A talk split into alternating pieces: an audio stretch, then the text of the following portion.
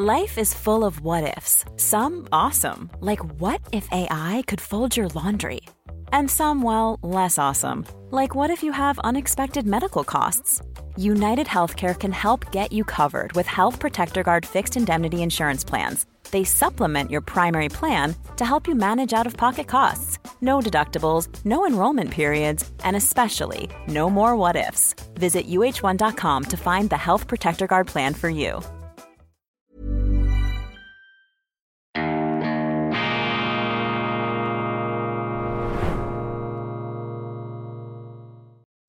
Grüezi miteinander, ganz herzlich willkommen und einen wunderschönen guten Morgen, meine sehr verehrten Damen und Herren, liebe Freunde. Ich begrüße Sie frisch geduscht zur schweizerischen Ausgabe von Weltwoche Daily.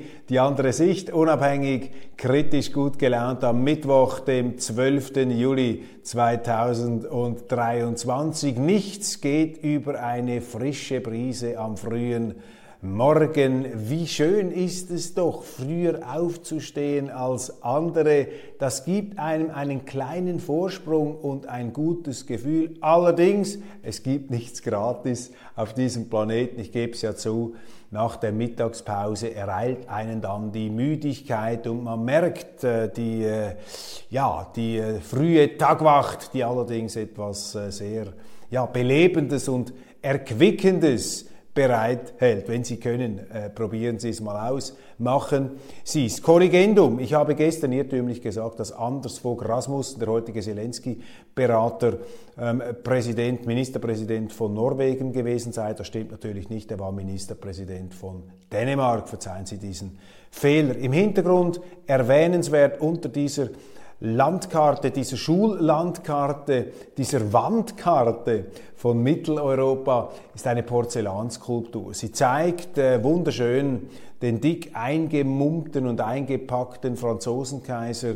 Napoleon während seiner überstürzten, fluchtartigen Abreise aus Moskau, der Russlandfeldzug, sein Scheitern zeichnet sich ab, ein Debakel, der russische Winter zermalmt seine Truppen, die Grande Armee buchstäblich vom Schnee verweht. Die Hybris der Macht, Napoleon hatte eine militärische Spezialoperation geplant gegen die widerborstigen Russen, die sich da seiner Kontinentalsperre gegen Großbritannien verweigert hatten. Er wollte sie da zurück auf Linie zwingen, hat sich fürchterlich verkalkuliert. Die Russen waren militärisch weit fähiger, als er sich das vorgestellt hatte. Die Schlacht von Borodino hat die französischen Truppen tödlich verwundet, wie Tolstoi in Krieg und Frieden schreibt. Und dann retteten sich die Franzosen gleichsam nach Moskau in Erwartung einer Friedensdelegation. Die kam allerdings nicht. Die Stadt war, verwü war nicht verwüstet, war, sie war verlassen.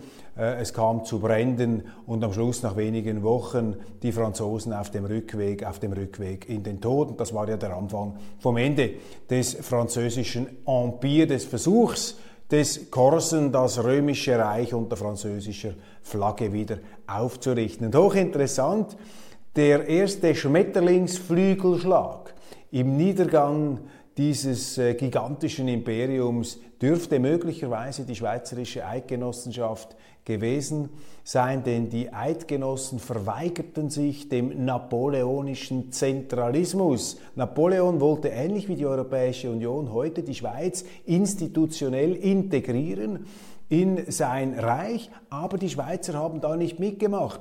Und der äh, Kaiser hat dann ein berühmtes Zitat ähm, äh, zu Protokoll gegeben, sinngemäß, glückliche Umstände haben mich an die Spitze der französischen Regierung geführt, aber ich sehe mich gänzlich außerstande, die Schweizer zu regieren. Das von einem als Feldherrengenie angesehenen Jahrhundertindividuums damals, wobei wir dürfen ihn auch nicht verklären. Napoleon hat sehr, sehr viele Menschenleben verheizt und äh, würde nach heutigen Maßstäben wohl auch als Kriegsverbrecher bezeichnet werden. Auf der anderen Seite hat er viel Positives bewirkt, wegweisende Verfassungsreformen eingeleitet und die äh, Ehrenlegion, die französische Ehrenlegion, ist ja von ihm gegründet worden und hat nach wie vor Mitglieder und auch Neumitglieder. Hier also eine porzellanhafte Erinnerung, eine Mahnung an die Hybris der Macht und an die äh, Hinfälligkeit historischer Größe, aber natürlich auch eine Referenz an Leo Tolstoi und seine Aussagen zum beschränkten Erkenntnisvermögen des Menschen, Aussagen, die uns etwas demütig machen sollten. Und in Fortsetzung dieser Tolstoischen Gedanken zu den beschränkten Geistes- und Verstandesgaben des Menschen möchte ich noch ein Zitat hinzufügen. Es stammt von Albert Einstein. Wenn die Menschen nur über das sprechen, was sie begreifen, dann würde es sehr still auf der Welt sein. Also wenn die Menschen nur über das sprechen, was sie begreifen, würde es sehr still sein auf der Erde und auch in dieser Sendung. Allerdings, der journalistische, praktische Menschenverstand zeichnet sich ja auch dadurch aus, dass er sich tastend vorbewegt, fortbewegt und auch nicht vorgibt, alles begreifen zu können. Aber wir fahnden nach vorläufigen Erkenntnissen, nach Lichtblicken und Geistesblitzen, um uns ein besseres Bild von der Gegenwart zu machen. Und wir sind natürlich äh, uns der Tatsache bewusst, dass wir niemals die Wahrheit in ihrer Gesamtheit, in ihrer Komplexität überblicken können. Und äh, solange man sich dessen ja einigermaßen bewusst ist, ist die Gefahr von Irrtümern nicht gebannt, aber sie ist etwas kleiner. Interessante Recherche des Tagesanzeigers zur ukrainischen Botschafterin in Bern, Irina Venediktova.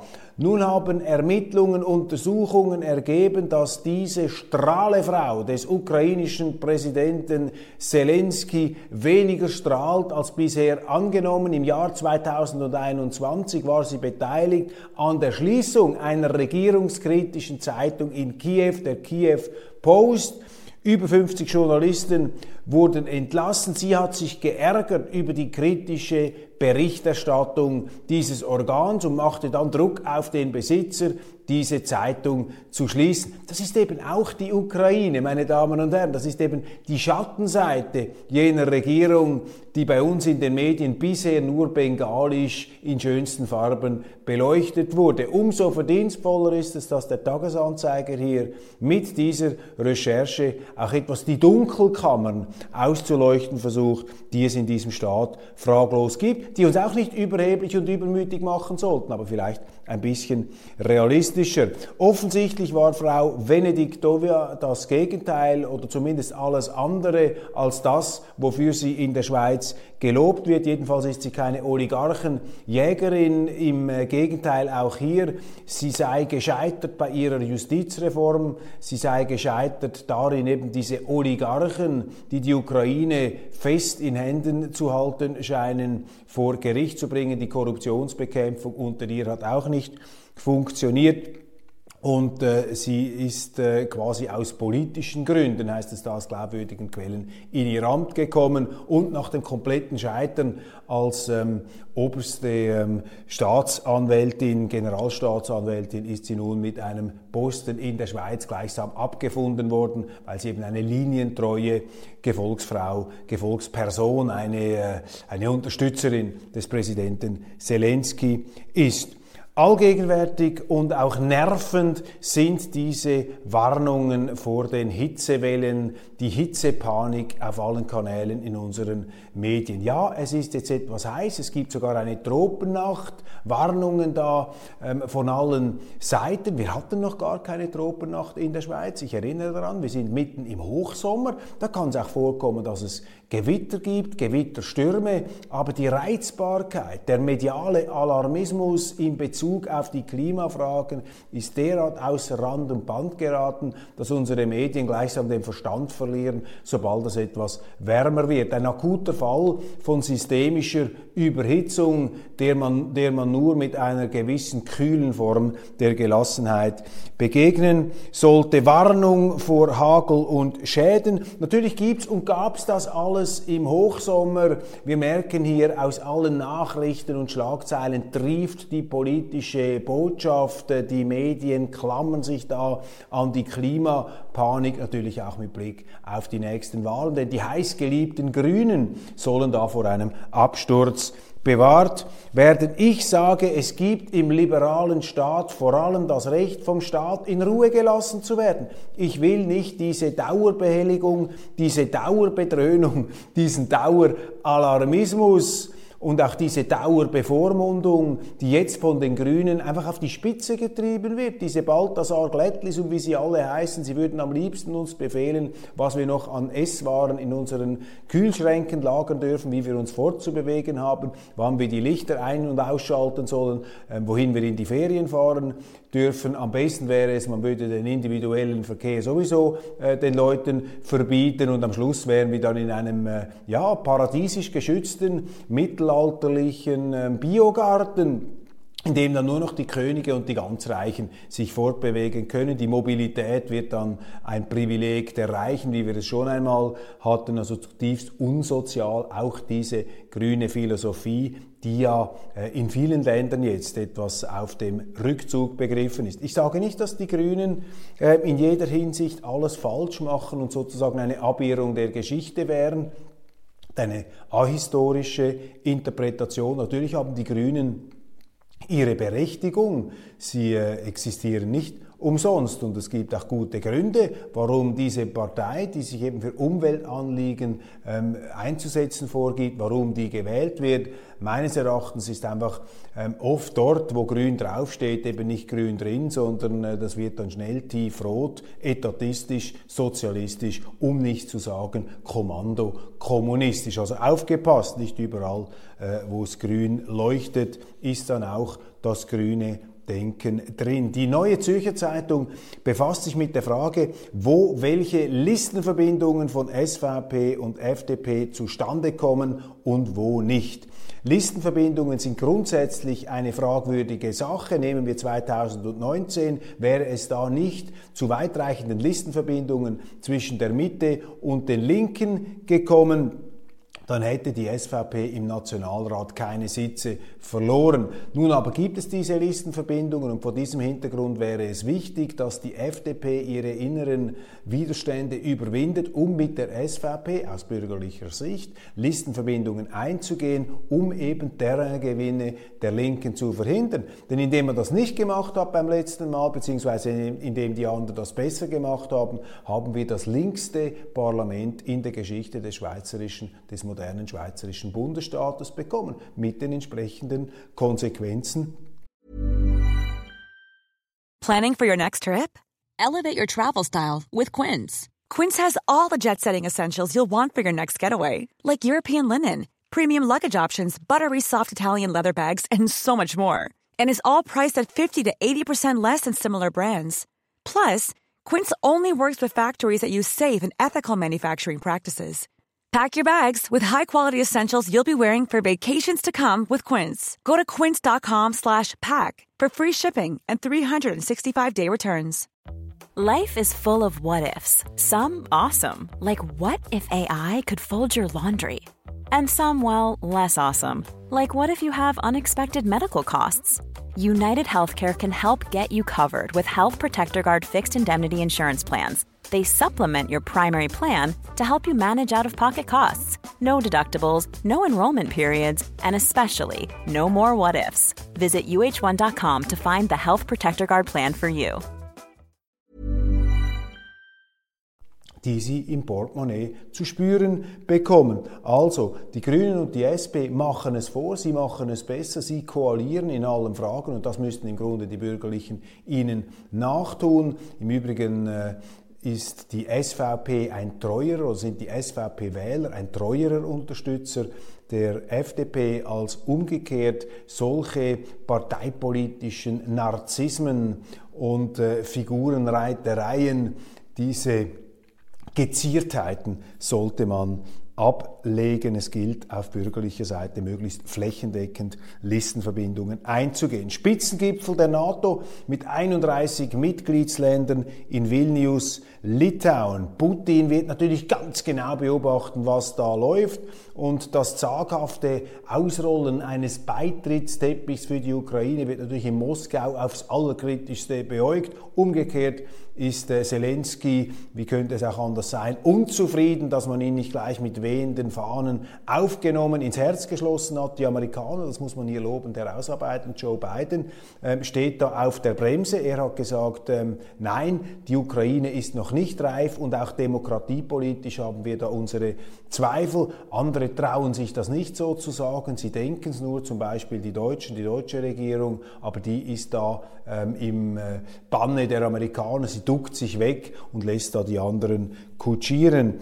Ähm, große Fragen werden da natürlich äh, jetzt aufgeworfen werden. Erdogan übrigens, der türkische Präsident, hat seinen Widerstand wegen Schweden aufgegeben. Er betreibt eine Schaukelpolitik zwischen Ost und West im Sinne seines Landes, ist eben ein Realpolitiker, ein Staatsmann, der für sein Land schaut. Aber viele Fragen sind offen an diesem äh, äh, Gipfel. Was macht Ungarn? Wie geht es weiter im Ukraine-Krieg? Wird der Ukraine eine wirklich echte Perspektive zu einem Beitritt gegeben. Ich würde davor warnen, übrigens auch vor einem EU-Beitritt. Das wäre so extrem teuer, dass alle EU-Mitgliedsländer zu Nettozahlern werden würden. Übrigens auch mit Kostenfolgen für die Schweiz. Also wenn die EU tatsächlich die Ukraine einmal aufnehme, dann können Sie sicher sein, dass die EU die Kassen der Schweizer anzapfen wird. Daran gibt es nicht den geringsten Zweifel, weil die EU natürlich viel zu wenig Geld hat. Also die Mitgliedstaaten haben zu wenig, es gibt zu wenig Nettozahler der finanzielle Druck dieser EU, diese, dieser Klammen, dieser Pleiteunion, äh, wenn man es etwas drastisch ausdrücken möchte. Dieser Druck wird immer größer werden. Warum ist die Suche nach einem neuen NATO-Chef so schwierig? Wird es am Ende Frau von der Leyen? Was ist überhaupt die Bestimmung, der Auftrag der NATO? Ich bin ein früherer Fan der NATO. Das war für mich die Freiheitskavallerie mit modernsten Waffen. Heute sehe ich die NATO viel, viel kritischer, weil für mich eben unklar ist, was ihre Bestimmung ist nach dem Zusammenbruch des Warschauer Pakts. Sie hat für mich einen erratischen, auch aggressiven Charakter angenommen, die NATO auch in einer Sinnkrise, in einer Identitätskrise. Und ich habe den Eindruck manchmal, dass diese Kriegsberauschtheit, in die man sich jetzt hineinsteigert, diesen Kollisions- und Konfrontationswahn gegen Russland, gegen China, das ist wie eine Art Programmersatz. Das ist sozusagen die Ersatzdroge für ein ähm, vernünftiges ähm, Auftragssystem, ähm, dass man sich da selber ausgeklügelt gibt. Aber ich bleibe ja optimistisch. Ich denke, dass äh, immer wieder äh, Fortschritte aus solchen Denkverharkungen entstehen und dass man diese Fragen klärt. Vielleicht an diesem Gipfel, auf jeden Fall ist es einer der bedeutendsten Gipfel in der Geschichte der ähm, Organisation. US-Präsident Joe Biden verstieß laut der Gratiszeitung 20 Minuten gleich mehrfach gegen das Protokoll beim Besuch von King Charles ähm, auf Schloss Windsor. Biden berührte den König mehrfach am Arm und auf der Schulter wie einen alten Kumpel, ein absoluter Tabubruch. Ähm, Charles reagierte dann auch sehr irritiert und schaute auf die Hand Bidens bei den Berührungen. Er hat den Arm von Joe Biden schließlich bestimmt, wenn auch sanft weggestrichen. Wenig später legte Biden seinen Arm um den Oberkörper des Monarchen. Dann schritt er vor Charles die Truppen ab und auch das ist nicht gestattet. Allerdings sind diese Peinlichkeiten aus Sicht der höfischen Etikette auch schon Bidens ähm, Vorgänger Donald Trump unterlaufen. Ja, da sieht man halt, die ähm, zivilisatorische, die kulturelle und auch die monarchische Fallhöhe zwischen dem monarchischen Großbritannien und dem demokratischen plebejischen Amerika. Meine Sympathien liegen bei aller Sympathie für die britische Krone, natürlich etwas bei den handgestrickten Amerikanern. Höfisches Zeremoniell, damit haben es ja die Schweizer auch nicht so. In einem Interview mit dem Tagesanzeiger sagt der Schweizer Osteuropa-Historiker Oliver Jens Schmidt, Professor an der Universität Wien, Oliver Jens Schmidt äh, sagt, der Westen erwarte Wundertaten von der Ukraine, gebe ihr aber gerade nur so viel Waffen, dass sie überleben könne. Er lobt die Länder im nördlichen Europa wegen ihrer Unterstützung und kritisiert den Alleingang Frankreichs und die Stellung der SPD in Deutschland wegen ihrer früheren Ostpolitik und dem Pazifismus. Orbans Politik sei destruktiv man dürfe ihn nicht gewähren lassen. Er zieht über die Serben vom Leder und über all jene, die Russland und Putin etwas differenzierter sehen als er, unter anderem auch in Österreich. Ja, ich finde das immer etwas beelendend, wenn Historiker ihre institutionelle Stellung so offensichtlich zum Moralisieren miss brauchen, anstatt zum Verstehen. Ich meine, auch diese rückblickenden Besserwissereien gegenüber der deutschen Ostpolitik. Wir sind ja jetzt umzingelt von Besserwissen und Bescheidwissen und Durchschauen, die behaupten, das sei alles komplett falsch gewesen. Stimmt doch nicht. Die historische Erfahrung sowohl in Deutschland wie auch in Europa ist doch die, dass man mit Russland immer versucht hat, fruchtbare sachliche Beziehungen aufrechtzuerhalten. Das hat man auch gemacht in den letzten Jahren und Jahrzehnten. Das war natürlich den Amerikanern ein Dorn im Auge, die das immer argwöhnisch beobachtet haben, wie hier über diese Nord Stream Pipelines ein Joint Venture äh, der aufstrebenden Kraft und der Zukunftsfähigkeit entstanden ist. Und sie haben das nach Kräften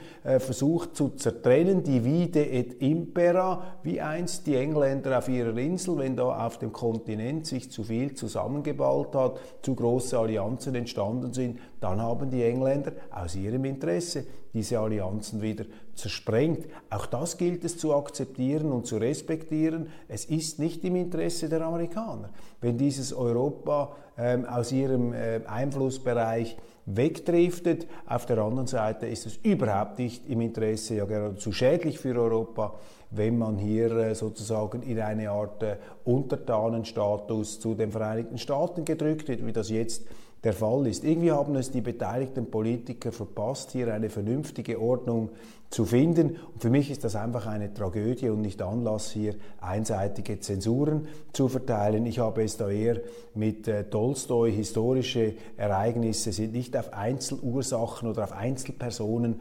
zurückzuführen. Das sind einfach dumpfe ähm, Simplifizierungen der Geschichte.